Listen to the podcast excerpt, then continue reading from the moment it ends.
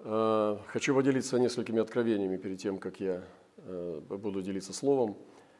Но очень интересно, что Господь дает нам откровение. Вот. И уже такая традиция есть, что я делюсь какими-то откровениями перед тем, как проповедовать.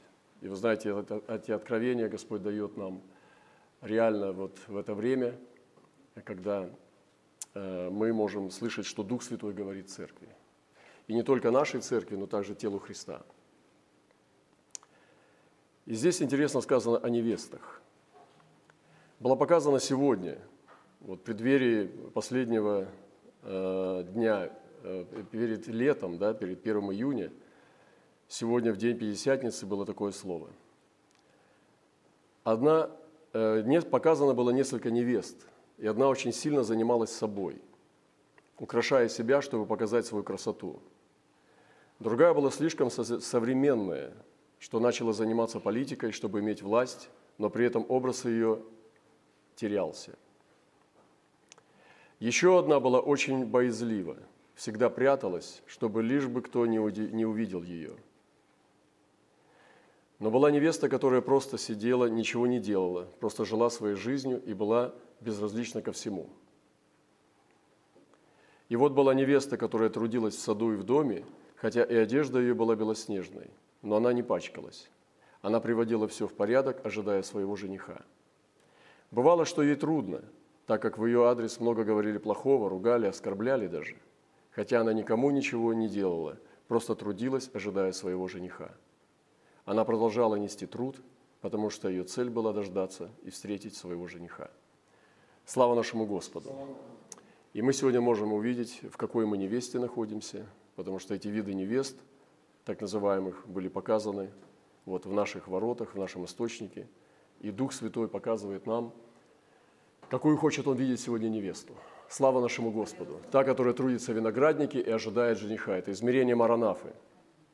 Еще одно откровение, оно говорится к восточным воротам, что восточные ворота, над этими воротами поднялась радуга. И не одна, а несколько – там было столько цветов, которых никогда не видел человек, который увидел это, это сновидение. И также возле этих ворот были сторожа, пришли новые сторожа и заменили их. Вход в восточные ворота еще немного сузился. Это очень сильное откровение, которое мы должны принять, потому что мы в ближайшем будущем будем чувствовать и видеть его исполнение. Сужение восточных ворот. Но тем не менее, это ободряет нас, потому что Святой Дух открывает нам путь, каким образом нам двигаться дальше. И я думаю, что радуги – это тоже несколько радуг с необычными цветами, с невероятными. Это умноженная, обогащенная благодать. Вы знаете, есть такое как бы понятие насыщенность, да? И насыщенная, обогащенная благодать. И эти радуги символизируют умножение благодати над воротами. Я очень радуюсь этому. Сегодня я хочу также поделиться немножко, что я переживаю в это, в это время, когда именно идет такое давление изменения мира и церкви тоже. Э, сегодня мы уже знаем, насколько сезон меняется, но есть большая нужда в Духе Христа.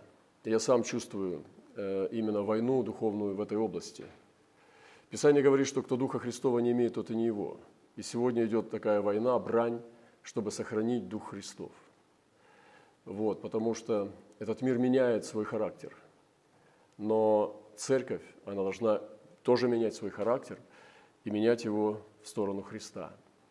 Поэтому пусть Бог благословит нас и умножит над нами свою благодать, чтобы в нас проявлялся Дух Христа.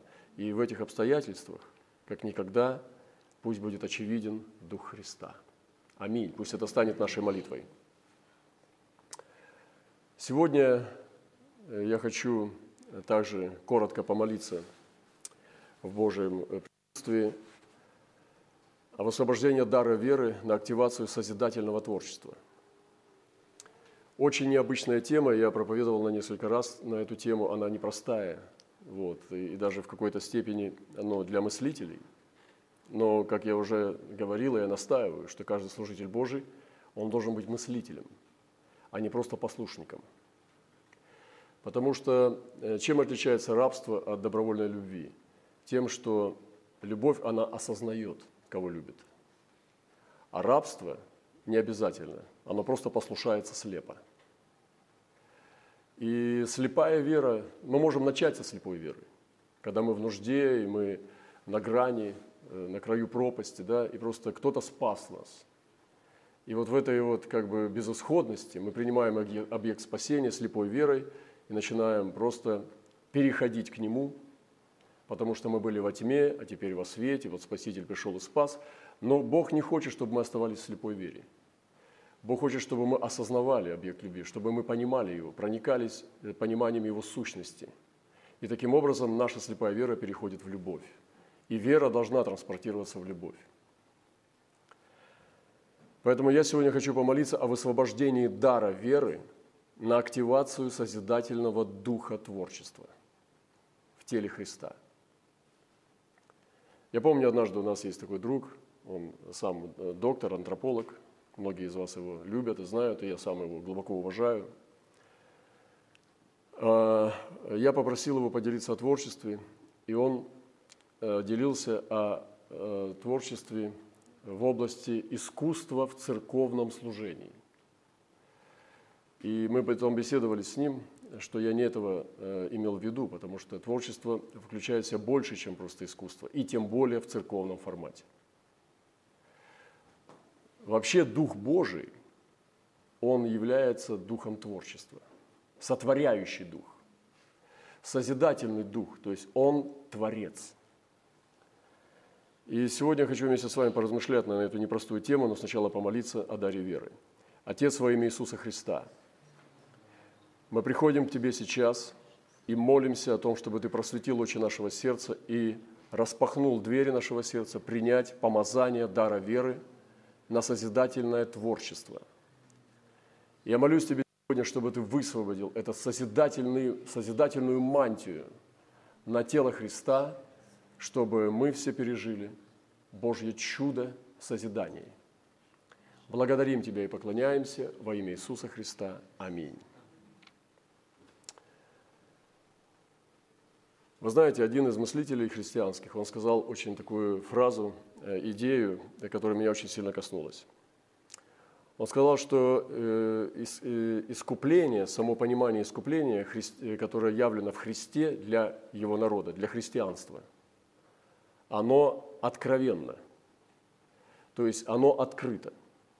Бог пришел на Синай и дал закон, Он открыл откровение закона – есть вещи, которые Бог хочет держать открытыми. И Иисус пришел на эту землю, чтобы открыть Отца. И Он сказал однажды своему ученику, «Э, «Я показал вам Отца. Видящий меня видел Отца». То есть Он явил Отца, то есть Иисус открывает. Открытое Слово, да? Есть вещи, такие как закон мы говорили, и как искупление – которое было явлено на Голгофе, оно не должно быть запечатано. И миссия церкви сегодня – познать эту искупительную работу Христа на кресте, ее оценить, ее прославить и ее понести.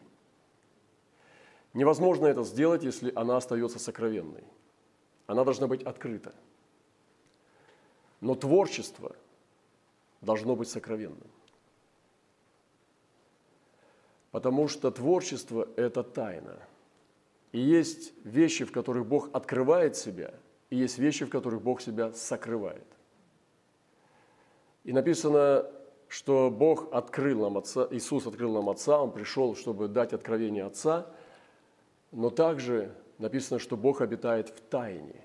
И Соломон говорит, Бог благоволил обитать во мгле, то есть в тайне –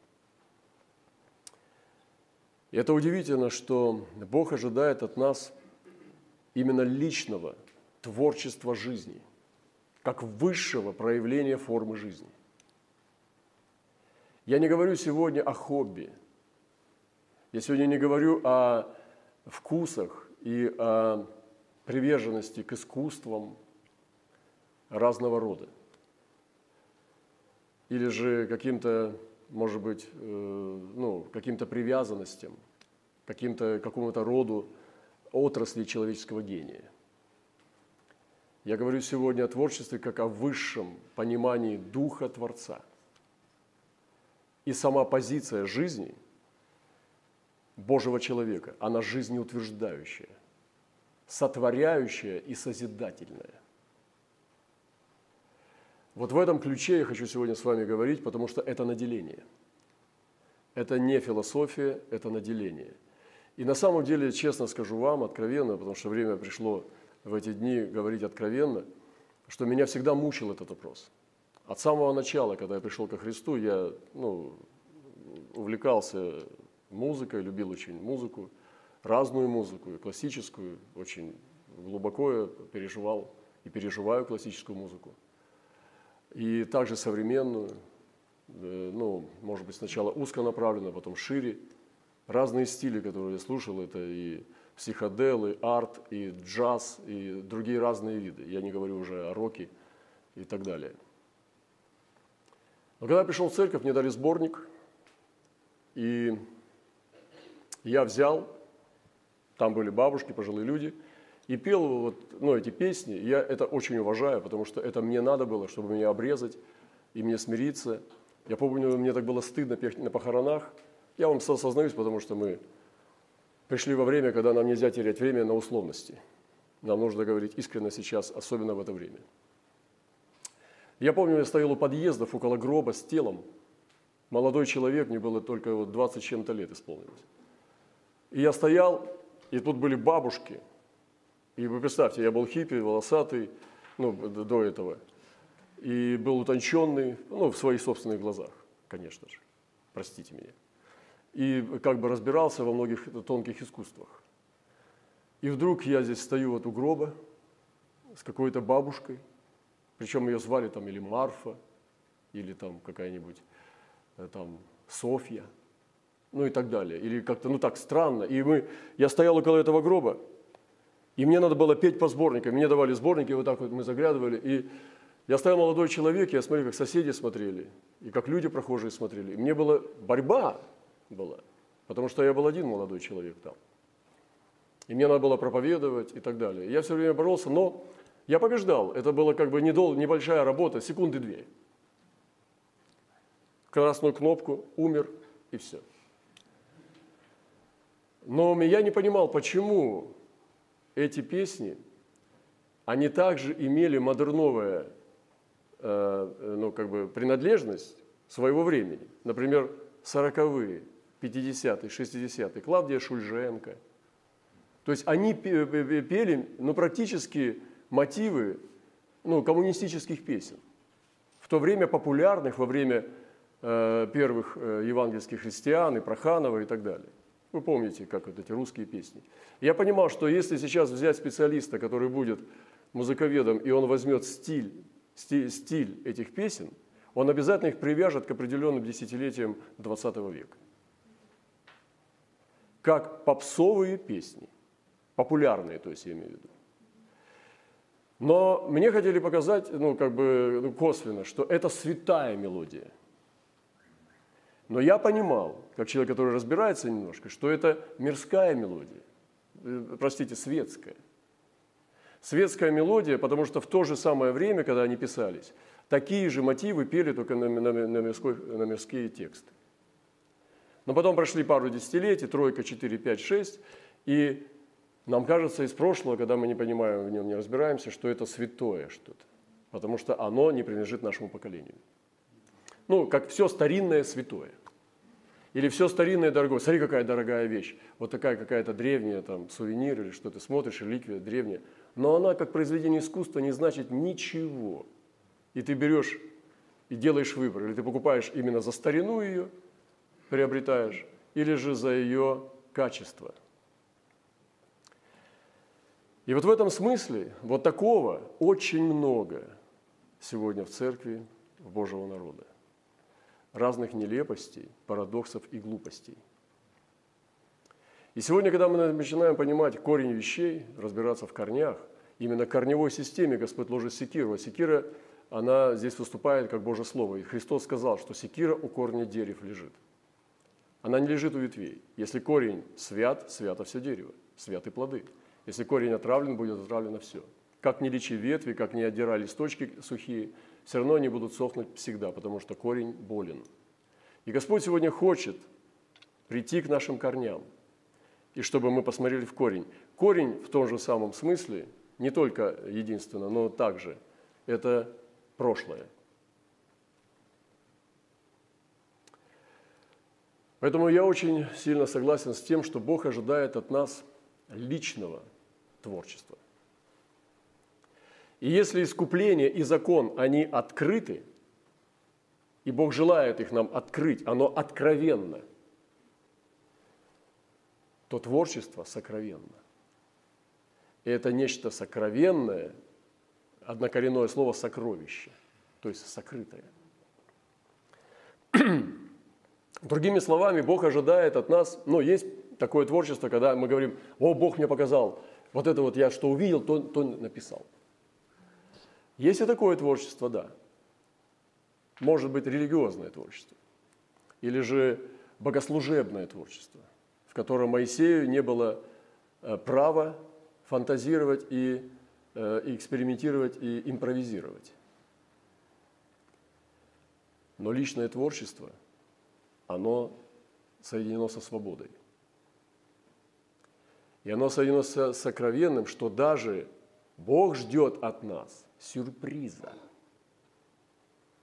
Он не обязательно должен нам показывать, чтобы мы делали просто нелепую фотографию его картинки, потому что она всегда будет нелепая по сравнению с оригиналом. Но он ожидает, как бы закрывая глаза, чтобы мы подарили ему то, что было сокрыто даже от него. Простите, я говорю сейчас иносказательно. Я понимаю, надеюсь, что вы способны есть твердую пищу. Рассмотрите себя сегодня. Некоторые отцы церкви, я не буду перечислять их имена, я не сильно в них разбираюсь, но некоторые из них, они говорили о том, что человек раб, он не должен мыслить самостоятельно, он должен просто послушаться. И даже если он этого не понимает, просто как раб в детстве, он должен послушаться. Но у меня есть вопрос, должен ли он зависнуть на этом уровне? И не должен ли он становиться совершенным летами и совершенным в познании? Помните, как Илюй говорил с Иовом, и он сказал, хотя был юношей, что я думал, что многолетние мудры, и седина возвещает мудрость, но перед тобой совершенный в познании. И сегодня Господь хочет видеть людей совершенных в познании. Вы знаете, когда у тебя есть познание, тебе даже не нужно пророчество – я иногда попадаю среди пророков, но особенно это было во времена, когда было часто поездки. И мне довелось быть среди пророков э, по милости Божией. Я многому научился, учился, еще должен учиться. Я немощный в этом деле еще пока. Но кое-что видел. И там были великие пророки, которые считаются великими. И простые люди. Некоторые пророчества не сбывались, это очень мощные пророчества. До сих пор они продолжают меня поддерживать. А некоторые пророчества мне просто не нужны. Например, я попадал в среду, где я нуждался в большей продвинутости, где я нуждался в наделении силой. Я понимал свои недостатки, я понимал свои, я знаю свои дела. И я попадал, и пророк приходил, и он хотел мне прорицать. Или же делиться о любви Божией. Для меня эти пророчества были не нужны. Они были настолько пустыми. Хотя это было с пафосом, и это было очень как бы, ну, душевно душевная поддержка, ну это знаете, как похлопать по плечу. Молодец, сынок, давай дальше. В том, в том же духе. Но я-то знал, что мне не надо двигаться в том же духе. Мне нужно дух очищать. Но никто мне этого не говорил. Они только ободривали меня. И потому что у них был кодекс пророков, где нельзя обличать. Ох, мы сегодня заходим с вами. И это прекрасно. не будем уклоняться от творчества. В Евреям 1 главе написано, ты творишь ангелами своими огонь, э, э, э, огонь поедающий, да, и служителями твоими. Ты творишь ангелами своими духов и служителями своими пламенеющий огонь.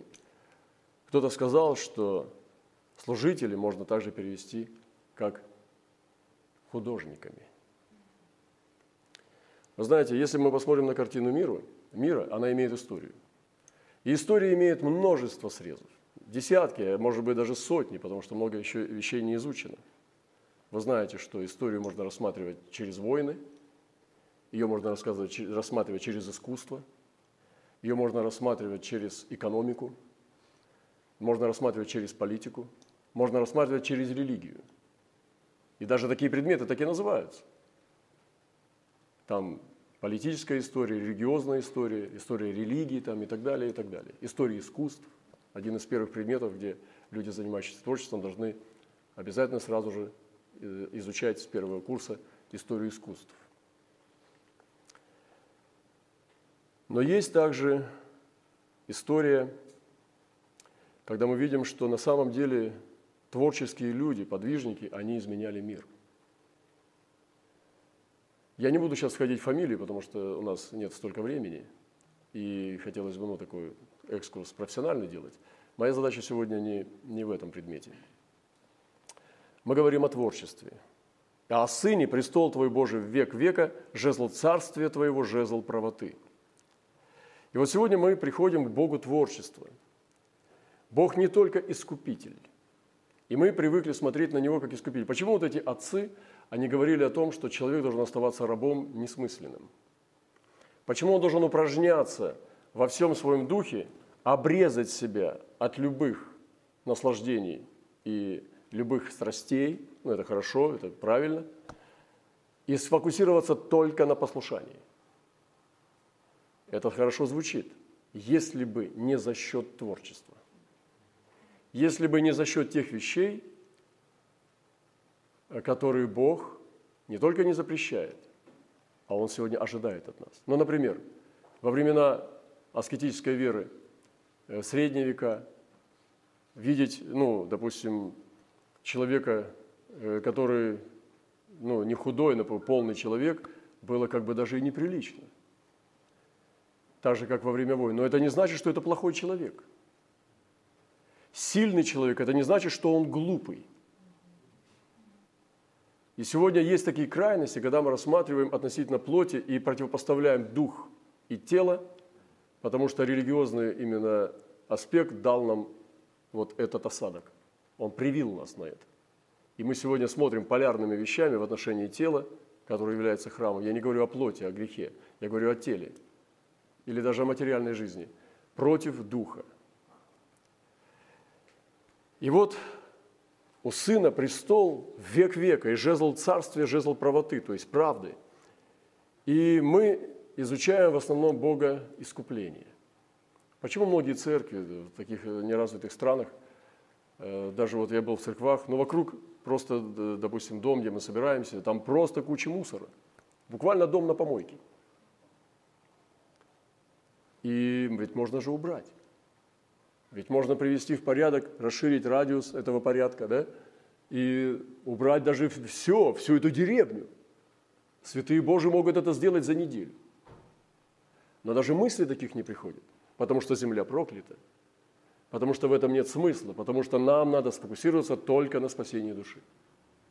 Вы понимаете, и как, в какие крайности мы входим, и наступает вот эта ограниченность, неведение, слепота, религиозность, которая гасит наш творческий дух и которая убивает силу человеческой личности. И мы называем это духовностью. Послушайте, братья и сестры, дорогие друзья, я не хочу сейчас ломать ваше основание. Ты скажешь, ой, брат, я падаю, я иду в ад. Или, о, теперь я в мир пущусь, теперь во все тяжкие. Нет, мы сегодня должны с вами осознать. Оставайтесь на месте, стоять, пока вы не увидите путь.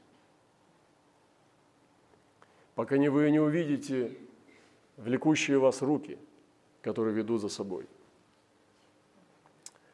и Бог не только искупитель, но Он творец видимого-невидимого. Вы представьте себе ангелы, которые обслуживают Вселенную, ну, например, там в тысячи световых лет от планеты Земля. Они Божьи. Может быть, там нет нужды в бесах. И представьте себе для них, вот мы говорим, все, забудьте, Бог только искупитель. Но они не нуждаются в искуплении, они не согрешали. Для них выступает акцент на Творце. Они наслаждаются, восхваляют, потому что видят вот эту незыблемость, вот эту красоту совершенства творения Божия, которое не было сквернено грехопадением. И для Божьих существ на небесах, которые не видят греха, такие как Серувим и Херовимы, пребывая в хвале и славе, Для них Бог Создатель, потому что они не переживали искупление в своей судьбе. Они не падали. О, как нам нужно сегодня. Я понимаю, что мы с вами стадо рабов.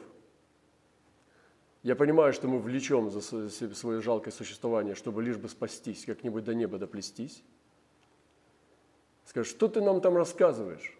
Мне бы у порога бы сесть на тряпочку, лишь бы до Господа добраться. Звучит неплохо, но как-то не по-божьи. Хочет ли Иисус, чтобы мы сидели на тряпочке? Есть и другая крайность, когда они зашли так далеко, а другой скажет, аминь, брат, не только на тряпочке, а на престоле золотом, на Майбахе или еще в таком роде, да? И это обеславливает Бога, и это тоже крайность, которая не менее гнусная и отвратительная.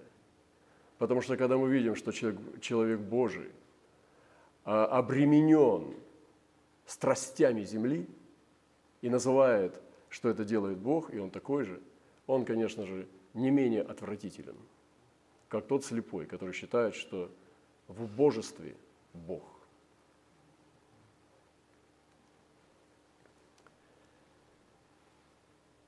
Всесильный, такое имя давали Авраам с Масихидеком, когда встретились. Они благословляли от всесильного. Представляете себе, какое было познание, что они видели Бога всесильным. И Господь говорил, «Я Бог всемогущий, ходи предо мной и будь непорочен». Он Аврааму открывал, что он всемогущий. Значит, он что-то хотел ему донести, что он может произвести из него потомство царей – и он показывал, что Бог всемогущий. Смотрите, немножко другие акценты. И сегодня утрата церкви – это потеря творчества в теологии. Мы, как мы говорили уже прежде, уклонились э, только в искупление и обрезали все остальное. Ну, например, красота человека, да? красота невесты. Я не думаю, что у Иисуса Христа страшненькая невеста отвратительное. Он это очень сильно уважает, любит, потому что вот именно такое ему надо. Не значит, что красивый человек плотской. Не значит, что совершенное тело греховное. И также не значит наоборот, что человек, который не выдался внешностью, он несчастный или хороший. Вот чем хуже, тем лучше. И у нас в христианстве есть такое, чем хуже, тем лучше. Но сегодня мы э, также идем в восстановление полноты вот этого сотворяющего духа. Это также восстановление скинии, скинии, которая была порушена, и в том, в том числе христианством, потому что очень много терзали ее. Она должна была быть как голубица серебром покрытая, но стала как разноцветная птица. И с ним согласны слова пророков, говорил апостол, как написано, «Потом обращусь и воссоздам скинию Давидову падшую, и то, что в ней разрушено, воссоздам, и исправлю ее, чтобы взыскали Господа прочие человеки и все народы, между которыми возвестится имя Мое. Говорит Господь, творящий все сие. Ведомо Богу от вечности все дела Его. Господь восстанавливает полноту скинии Давидовой. А Давид, как вы помните, был один из самых выдающихся творческих людей в Библии. Почему-то Давиду можно было заниматься творчеством. Он занимался восстановлением Иерусалима, обстраивал архитектурой, прекрасной архитектурой Э, город Божий, приготовил чертеж храма Господу и подарил, дал его Соломону. Он брал даже гевские инструменты и писал музыку. Он был композитором и стихотворцем. И он был исполнителем. То есть он был певцом. То есть практически он был профессиональным музыкантом, профессиональным поэтом, архитектором. Вы понимаете, ну практически вот, ну, древний Леонардо да Винчи, который был многосторонне развит. Как я говорил уже, что Леонардо да Винчи сам не считал себя художником только лишь. Когда он писал свою, э, свою характеристику когда-то, чтобы его взяли при дворе, то он писал сначала, что он может делать, что он понимает в военном искусстве, что он может также э, э, вооружить, помочь вооружению армии. И потом в конце приписывал – и рисую не хуже, не лучше других. Почему-то историки решили, что он художник, но он себя художником не считал. У него был дикий дух познания. и он стремился все постичь. В нем была сила жизни непристающей. Он написал стихи, вы можете почитать стихи Леонардо, это очень интересно, они неплохие. Микеланджело писал стихи, но мы почему-то решили, что они живописцы. Я говорю о Леонардо. И вот сегодня, дорогие братья и сестры, я не хочу сегодня разрушать наше основание. Я не хочу умолять искупление. Но я хочу сегодня восполнить долы и ямы и исправить кривые пути, потому что мы сегодня на пороге встречи жениха, мы должны понять, что мы должны сделать. А как вам такая мысль, что пробуждению поможет прийти высвобожденный дух творчества? Вы думали, что только когда перестанете есть сладкое, вообще, и от мяса, от мяса откажетесь, и от рыбы пробуждение приблизится? А как вам такое, что если вы высвободите творческий созидающий дух, оно приблизится, потому что радуга, как мы слышали сейчас откровение, получит еще другие радуги с новыми цветами, которых мы даже не видели. Умноженная и насыщенная благодать. Значит, есть насыщенный цвет – и есть бледный свет, рыхлый, непрофессиональный, нехороший свет, и есть сильный свет. Бог великий Творец, а мы его дети, имеем его природу. И вот смотрите, как Господь говорит о своем творчестве. Почему Господь мой Отец творческая личность, а я должен быть убогим?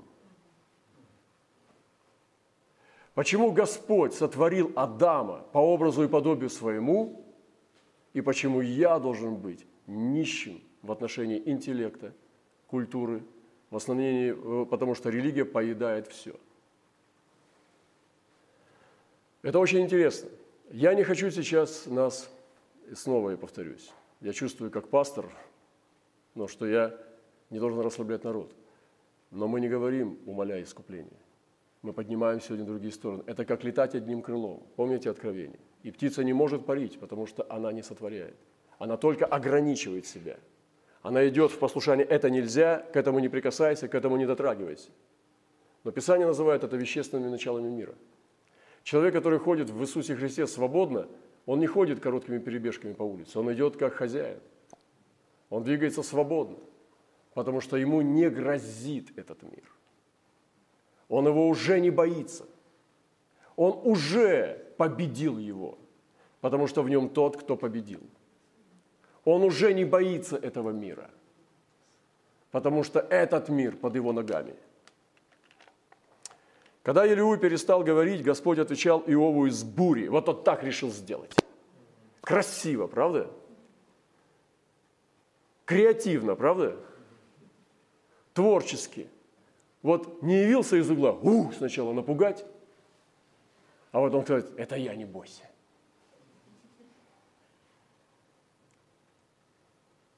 А он в буре двинулся и стал из бури говорить.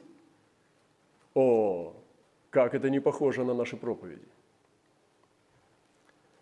Господь отвечал Иову из бури и сказал, «Кто сей, омрачающий проведение словами без смысла? Припаяшь ныне чресла твои, как муж, я буду спрашивать тебя, а ты объясняй мне. Смотрите, какая, какая утонченная высокая психология. Аудиенция с Богом. Я буду, чтобы не перебивал глупостями разными. Встань с колен, встань нормально.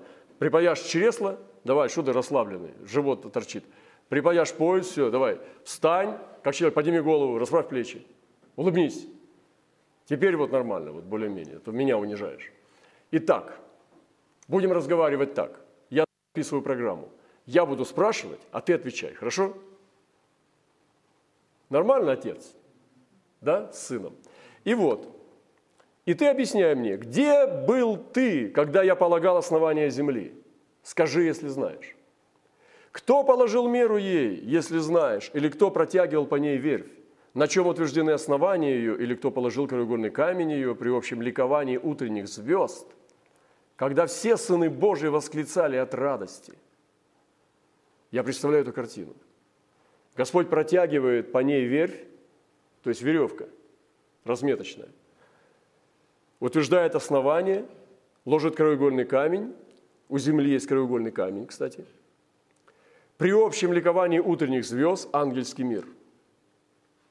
Не одна утренняя звезда, а множество утренних звезд. Когда все сыны Божии, когда сыны Божии были, это до сотворения земли, о чем говорит Господь сам? Не пророки его, сам Бог говорит в этой книге. И говорит, что там были сыны Божьи, которые восклицали от радости – вот такая была радость, вот это был спектакль, но это была настоящая стройка, но она была не такая, с цементами кирпичами, это было сразу совершенно. Кто затворил море воротами, когда оно исторглось, вышло как бы из чрева? Смотрите, тайна, как море рождалось. И вышло из чрева. Когда я облака сделал одежда его, им глупили нами, утвердил его определение, поставил запоры ворота и сказал, доселе дойдешь и не перейдешь, и здесь предел надменным волнам твоим. Давал ли ты когда в жизни свои приказания утру? Утро! Вперед! И указывал ли заре место ее? Братья и сестры, сегодня в христианских церквях на 99% и 9 десятых будут говорить только об искуплении. И знаете кому? Уже искупленным – и такого рода проповеди вообще не популярны. Потому что мы говорим сегодня Творцу. Один меня спрашивает, брат Роман, а какая польза от такой проповеди? Я все равно не умею рисовать, и слуха у меня нет. Глупышка. У тебя есть что-то более мощное, так же, как у слепого. Другие органы чувств гораздо сильнее развиты. И у глухого тоже. Также у тебя, если нет слуха, ты можешь делать что-то другое гораздо лучше, чем тот, у кого есть слух. Тебе нужно найти свою особенность и дать ее Богу во славу.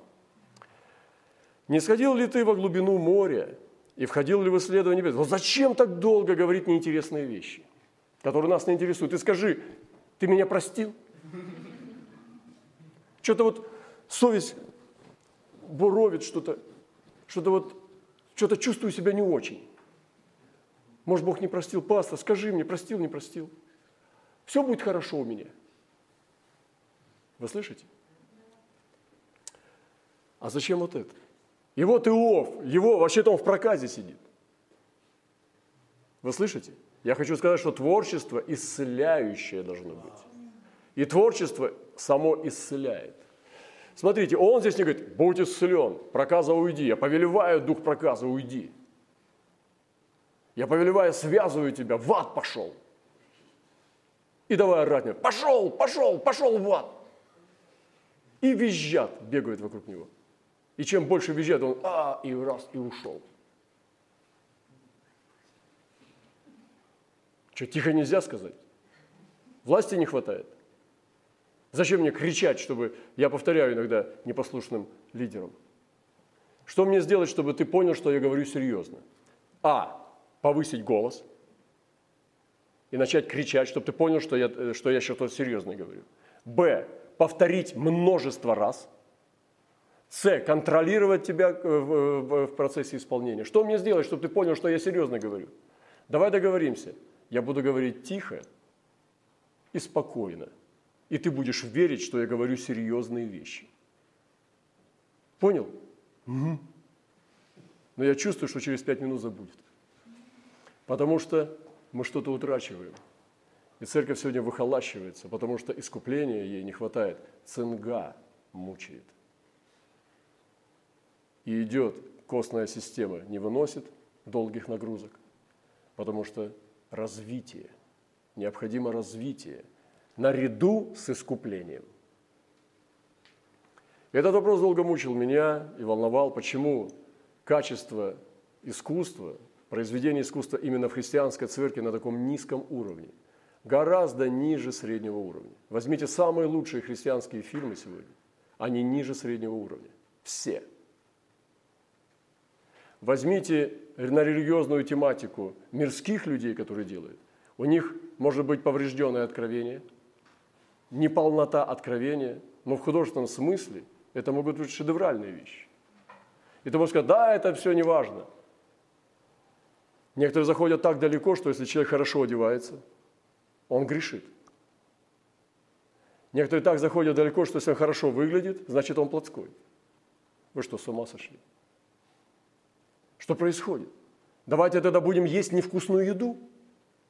Если ты сильно вкусную еду готовишь, о, сестра, молись, молись, молись. Такое время уделяешь. Это все, э, как это, Бог уничтожит. И живот твой уничтожит. Не сходил ли ты во глубину моря и входил ли в исследование бездны? Отворялись ли для тебя врата смерти? Видел ли ты врата? Вот я такое ощущение, что Господь взял его на выставку и начинает просто сам собой восхищаться тоже. Иова хочет ввести в это. А тут, Господь, ты скажи, я, я прощен? Нет. А проказа исцелится. Бог, смотри. Иов захвачен. Он потерялся. Господь взял его, это же не просто слова, вы понимаете, он не просто стоит Иова э, ущербного в этих в ошметках, в грязище, в проказе, наставляет сверху. Вот так вот его, знаете, тукает по лбу. Знаете, есть такие, которые тюкают по лбу, вот слушай, слушай, слушай, слушай. И ему чем хуже, тем лучше. Он его возвысил, берет с собой на работу и показывает ему. О проказе ни слова – о грехе Иова ни слова.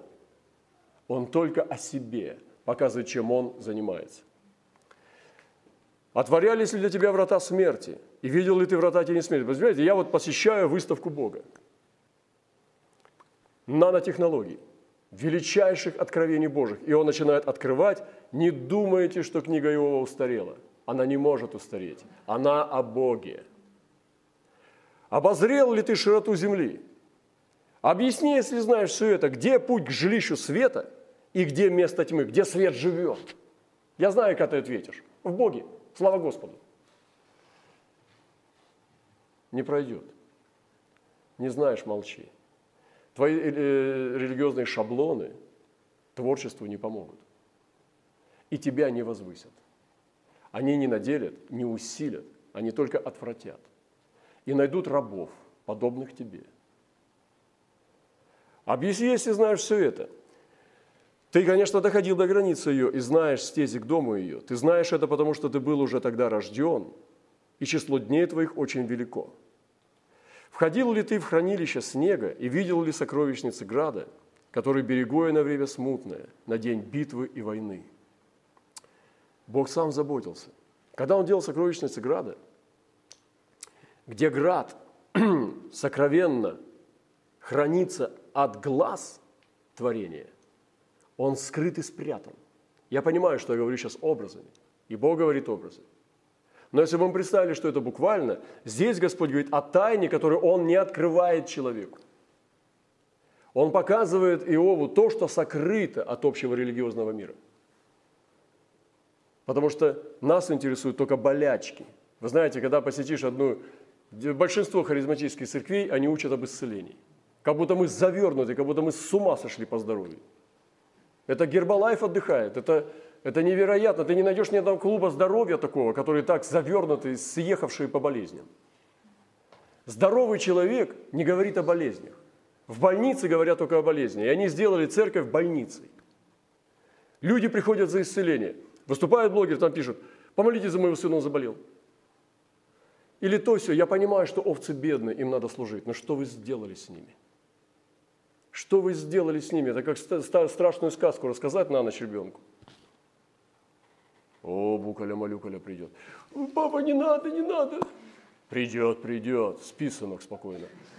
Это, ну, хорошо, никуда не побежит. Если здесь страшно, на улицу тем более не убежит. И как вот в этой религиозной примитивщине они хранят народ, потому что сами там обитают. И вот Господь выводит Иова и показывает ему, по какому пути разливается свет. Он показывает ему то, о чем не учат пастыря на проповедях, о чем мы даже не интересуемся. И он уводит нас за пределы земного, в небесное. Это потрясающе, как книга Иова соединена с книгой Откровения. И вот он говорит, кто проводит протоки для излияния воды и путь для громоносной молнии – чтобы шел дождь на землю безлюдную и на пустыню, где нет человека, чтобы насыщать пустыню. Смотрите, нет человека, а Бог там. Кто занимается тем, что обслуживает творение, где нет человека. Мы же привыкли, что Господь только с нами. Вот мы сейчас здесь, а больше Бога ни с кем нет и нигде. А что Он делает в пустыне? Скажите мне, что делает в пустыне? Чтобы шел дождь на землю безлюдную, на пустыню, где нет человека. Чтобы насыщать пустыню, слушайте, зачем там Бог? И степь, и возбуждать травные зародыши к возрастанию. Вот эти скорпиончики ползают, вот эти тушканчики там смешно смотрят, на голове друг у друга стоят. Бог так сделал. Зачем? И мы не можем ответить, потому что у нас все стекает к искуплению. Потому что здесь уже другая работа, на другой плоскости поднимается. Это сотворение, наслаждение сотворением. Мы привыкли наслаждаться только в поклонении, в прославлении только наслаждайся, брат поя наслаждаемся. Но в основном по, уже по шаблонам, по франшизам западного искусства. А на самом-то деле, если музыкально посмотреть жанры, сегодня, которые популярны, миллионы просмотров набирают, то они, как бы музыка-то среднего уровня, в лучшем случае. Потому что шедеврально ее не назовешь. И вот мы усреднили. Потому в церквах в основном народ среднего и ниже уровня, и по интеллекту, и в основных в других тоже вопросах. А те, которые были однажды развивающиеся люди, которые могли двигаться, они не могут устоять. Они не могут а, здесь развиваться, они не могут оставаться, потому что они чувствуют, что они закапывают свой талант. Если, и, и если же мы им предлагаем э, развиваться, мы, он встречается с пасторами, пастор говорит, давай, слушай, давай открывай служение, э, э, творческая группа «Ячейка». И это сводится к деятельности кружка «Веселые, находчивые» или «Умелые руки». Мы говорим сегодня о параллельной работе, не менее важной, как искупление. Это работа сотворения. Если у дождя отец – и кто рождает капли росы? Посмотрите, что он говорит. Дождь высвобождает Отец, а капли росы, оказывается, рождаются. Посмотрите, какое творчество, ребята. Вы напишите такой документальный фильм, ребятки, передайте там в Голливуд или в Мосфильм. Куда там еще можно передать? Воды, как камень, крепнут, поверхность бездны замерзает – Можешь ли ты связать узел Хима, разрешить узы Кисиль? Можешь ли выводить созвездие в свое время, вести ас детьми? Господь наслаждается. Почему мне не интересно то, что ему интересно? Знаешь ли ты уставы неба? Можешь ли установить господство его на земле? Ух! И пастыря кричат, провозглашай, провозглашай давай, давай несколько раз, много раз – каждый день. Что мы сделали с Божьим Духом? И сегодня день Святого Духа. День сошествия Духа Божия. Дух сотворяющий. Вы знаете, что дело его – слава и красота. Мы привыкли к славе. Мы, слава – это как переживание чувственности. Мы чувствуем, ой, такая слава здесь, такая вязкая. Такая тяжелая, такая, как масло, такая вязкая. Чувствуешь? Не, я не чувствую, я чувствую такое холодное. Ну, не, холодное не бывает. Она должна теплая, такая с горячеватым таким оттенком, и такая вязкая, как масло. Да-да-да, вот, вот это слава. Вы о чем? С ума сошли? Дело его слава и красота. Мне нравится, как в нас стрит они набирали в баночки это облако. Но, конечно, когда приходили, пух, а там ничего нет. Дети ловили банкой облако. И в пакетике набирали э, облако славы. Такое слава сходила. Может быть, это был просто углекислый газ от, от потных тел. Я не знаю. Но я верю, что эта слава так может двигаться. Это нормально. Она может высыпать. И может быть камнями или золотом или перьями. И в моей жизни тоже были разные такие переживания. Но у Бога больше – чем церковная почемучка, чем блестки на собраниях. Вы о каком Боге говорите? О таком бедном, у которого несколько фень в кармане? Который пришел, поковырялся и дал чуть-чуть нам. Почему тогда всем ко мне не даст? Почему не всех исцелит? Что происходит? Что мы делаем с этим? Аутотренинги. Славлю Тебя, Господи, всем сердцем моим, в совете праведных и в собрании. Великие дела Господни, вожделенны для всех любящих Он, и дело Его – слава и красота, и правда Его пребывает вовек. У нас неправильное представление о славе Божьей. Мы ее сузили до церковного формата. Небеса проповедуют славу Божию, и о делах Его вещает твердь. Вы о чем? – и сегодня вот эта чувственность, что они сделали с Пятидесятницей, утащили к себе на кухню. Мы должны отпустить это и выйти за стан, выбежать в поле, там девицы найдут тебя. Побегу в поле, чтобы найти тебя. Идите на поля Иорима, он там. На горах Барсовых, на горах Хищнических, он там. И он в творении. Бог сегодня призывает художников с большой буквы. Художник даже не тот, который делает, когда хороший ремесленник, не обязательно. В лучшем случае хорошо, когда художник также может делать то, что видит. Но есть очень много людей, ремесленников, они не художники, но они овладели искусством делать, они делают, но оно бесталанное. Но в хорошем случае, когда художник это видит, он это может сделать, воспроизвести максимально приближенно к тому образцу, который видит – еще и деньги за это зарабатывать. Некоторые счастливчики такие были. И в эпоху Возрождения сегодня есть. Но очень часто, если ты сбиваешь одно из первых двух, то тогда вот этой вот э, шлаком этим заполнена планета. Столько много изображений, но так мало дара. И Бог призывает сегодня художников творить огонь пылающий – чтобы художники творили огонь. Возьмите эту мысль, что к пробуждению будет приложено творчество. Потому что сегодня язык даже искусства, он говорит э, понятным образом. Посмотрите, музыка от самых древних времен до сегодняшнего дня всегда это язык сердца.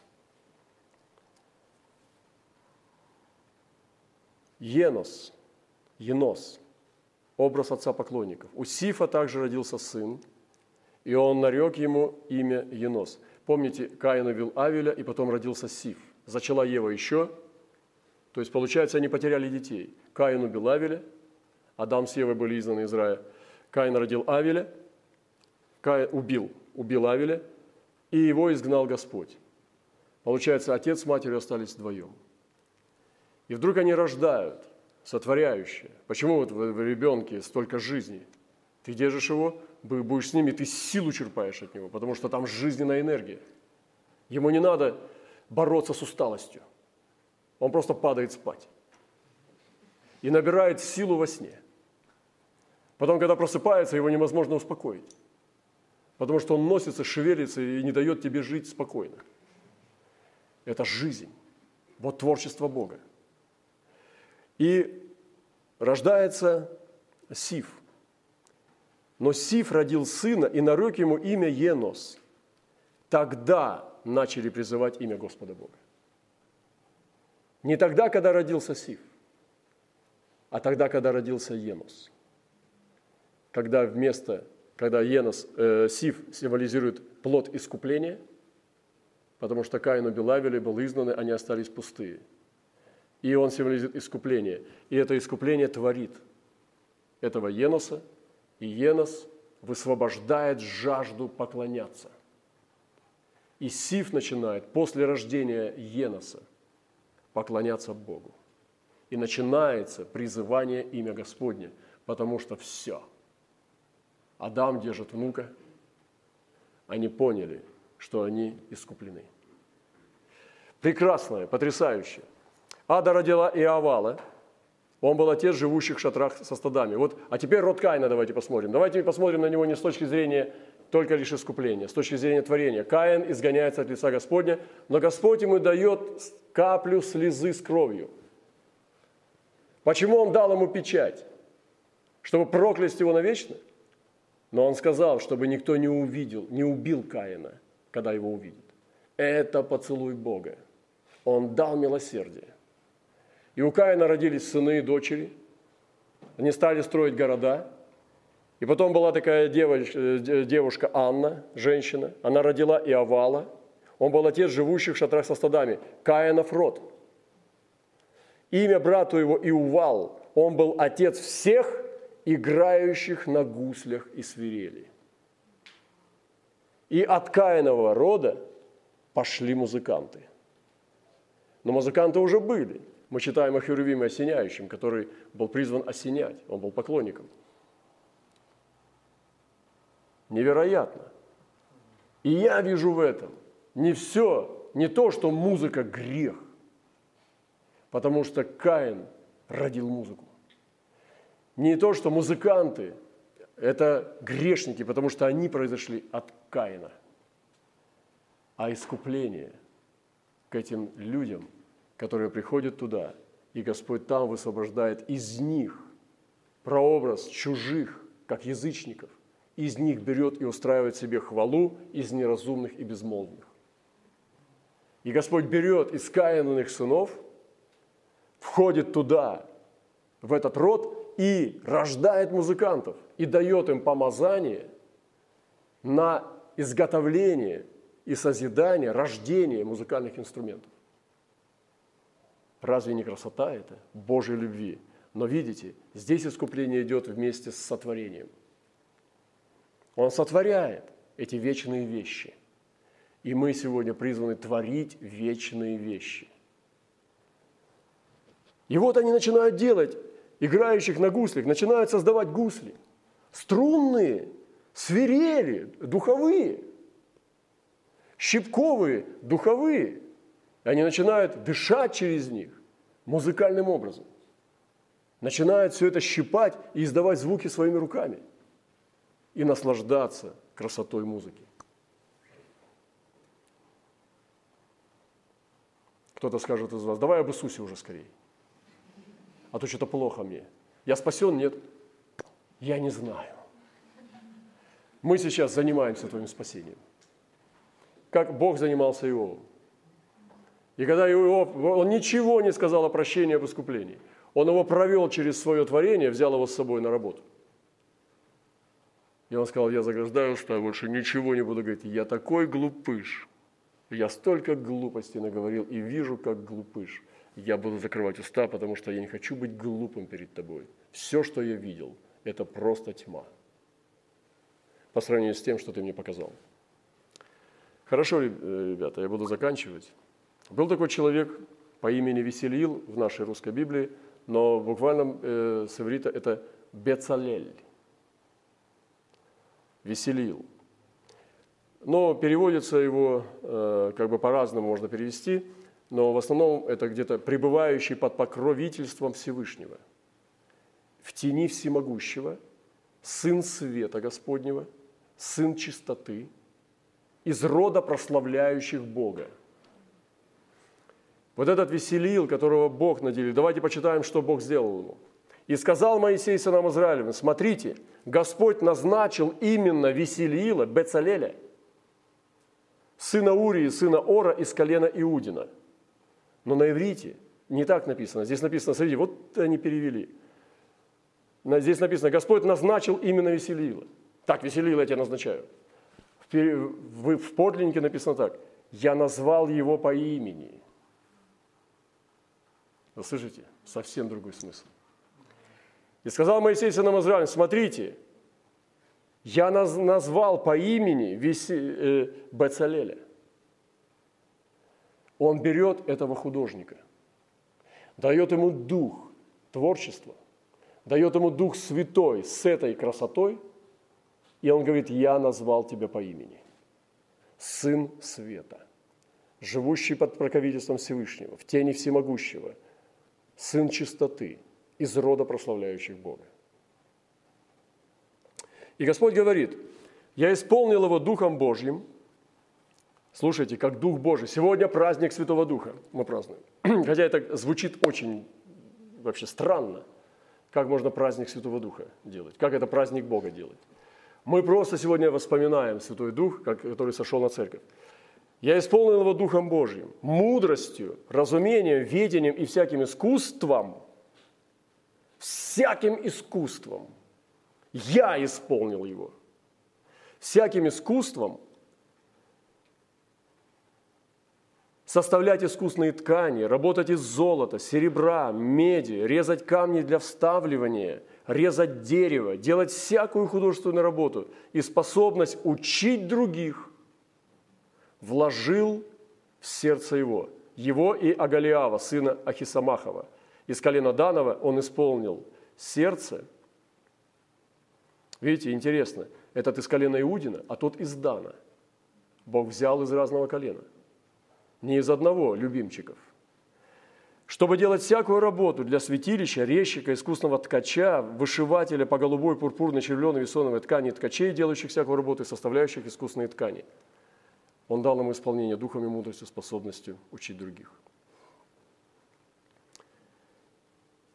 Если мы посмотрим на картину мира с точки зрения искусств и творчества, не только искусства, вообще творчества, мы видим, что на самом деле художники меняли мир –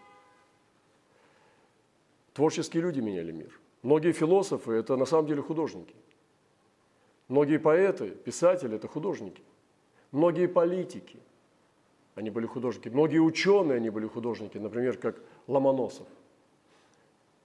Парень из деревни, но в душе своем был художником. И он писал потрясающие стихи, почитайте его стихи, его оды, прославляющие Творца. Он был выдающимся ученым, выдающимся политиком – а это был просто мальчик в деревне, который не вмещался в своем обществе и высвободился для того, чтобы быть подвижником. И он просто был подвижник в хорошей, качественной золотой одежде при дворце, потому что там он мог больше влиять. И он выбрал себе это место, потому что там была максимально выражена его творческая сила.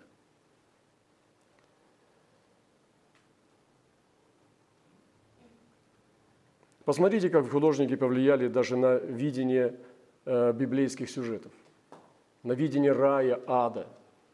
Художники Возрождения оставили неизгладимый отпечаток. Может быть, их ангелочки э, с голыми попками. Может быть, их святые, обнаженные. Может быть, в аду не так, как у Босха.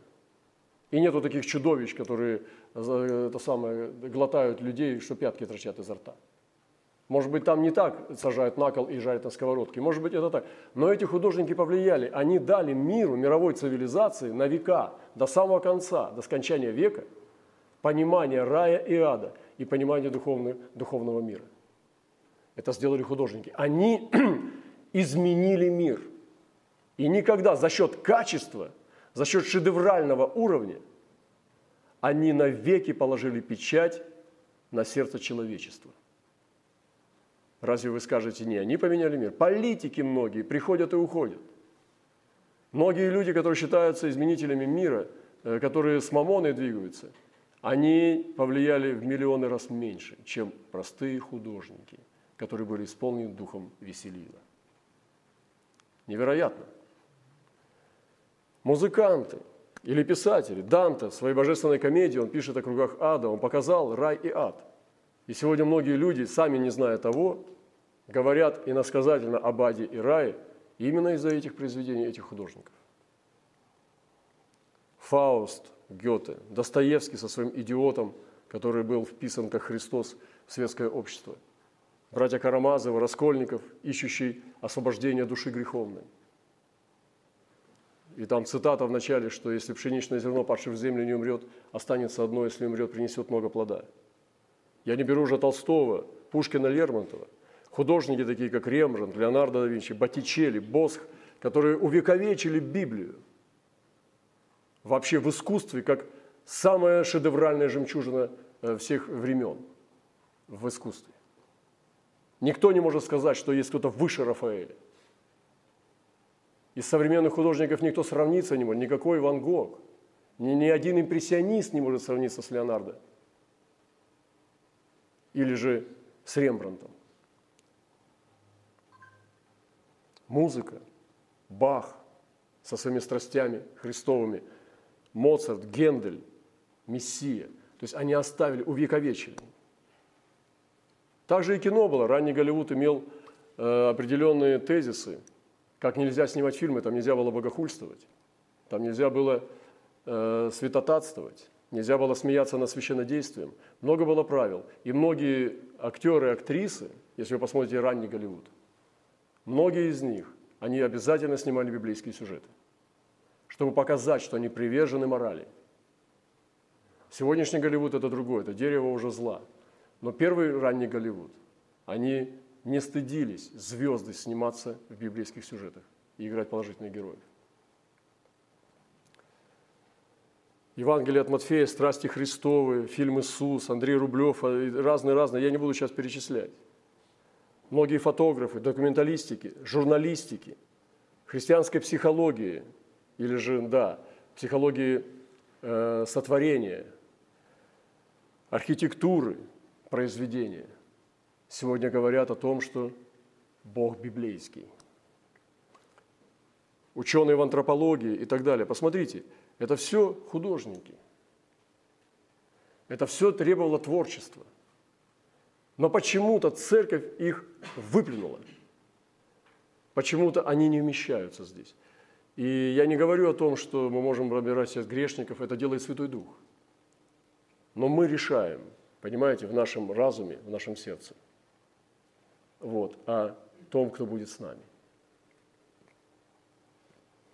Почему сыны мира мудрее сынов света, сказал Христос. Я не хочу вас разочаровать, братья и сестры, это крест сегодня, который мы несем 2000 лет.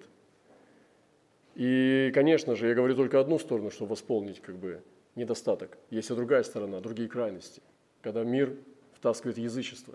Есть языческое творчество, шаманистское творчество, творчество неочищенного подсознания – когда народы рисуют богов, которые суть бесы. И мы, конечно, не можем это смешивать в церкви. Но мы сегодня говорим о этой стороне маленького крыла, которая мешает нам летать свободно. Я буду заканчивать, хотя у нас тема очень обширная, может быть, в следующий раз мы, если Бог позволит, продолжим, потому что я нашел только до половины где-то. Поэтому история человеческой цивилизации пишется через военную историю, история культуры, история революций – история политическая, история экономики, история искусства. Это разные пласты истории. История религии. И религиозная культура уклонилась в прославление творения, роскошь храмов, убранство традиций богослужения, ритуального творчества, прикладного творчества. И мы прославляем творение в церквах. Мы прославляем убранство церквей. Мы прославляем традицию ритуального – подхода. Ритуалы. Наше прославление качественное – это ритуал. И мы вкладываем туда финансы, в мощную аппаратуру, э, в, раскачивание популярности. Все это работает на то, чтобы творение прославлять. Вы понимаете, и надо очень серьезно пересмотреть эти вещи. И нынешние акценты сегодня – это экономическое процветание. Оно уводит от духовных моральных ценностей, понижается интерес к гуманитариям – и сегодня есть творчество разрушительное, есть творчество, открывающее действительность, есть творчество созидательное. И мы говорим с вами сегодня о созидательном творчестве. Поэтому сегодня много вопросов здесь звучит. Прозвучало больше вопросов, чем ответов. И я хочу сказать одно, снова повторить то, с чего я начал, что есть сокровенные вещи и есть от, открытые вещи. Есть Работа Бога – это искупление, Голговский крест Христа, который он сделал на Голгофе. Но я докажу вам, если Бог даст в следующий раз, что Христос участвовал в творении сам. И мы сегодня рассматриваем его только на кресте, его работу на кресте. Но у него также есть работа созидающего, созидательного творения. И сегодня я вызываю этот Дух Божий для нас полнотой своего шума, полнотой своего звука – полнотой своей ярких красок, полнотой красоты звучания, полнотой обоняния, полнотой того, что мы даже не можем сегодня назвать, чтобы Божий Дух сегодня начал проявляться во всей полноте и наделил нас этим. Благословит нас Господь.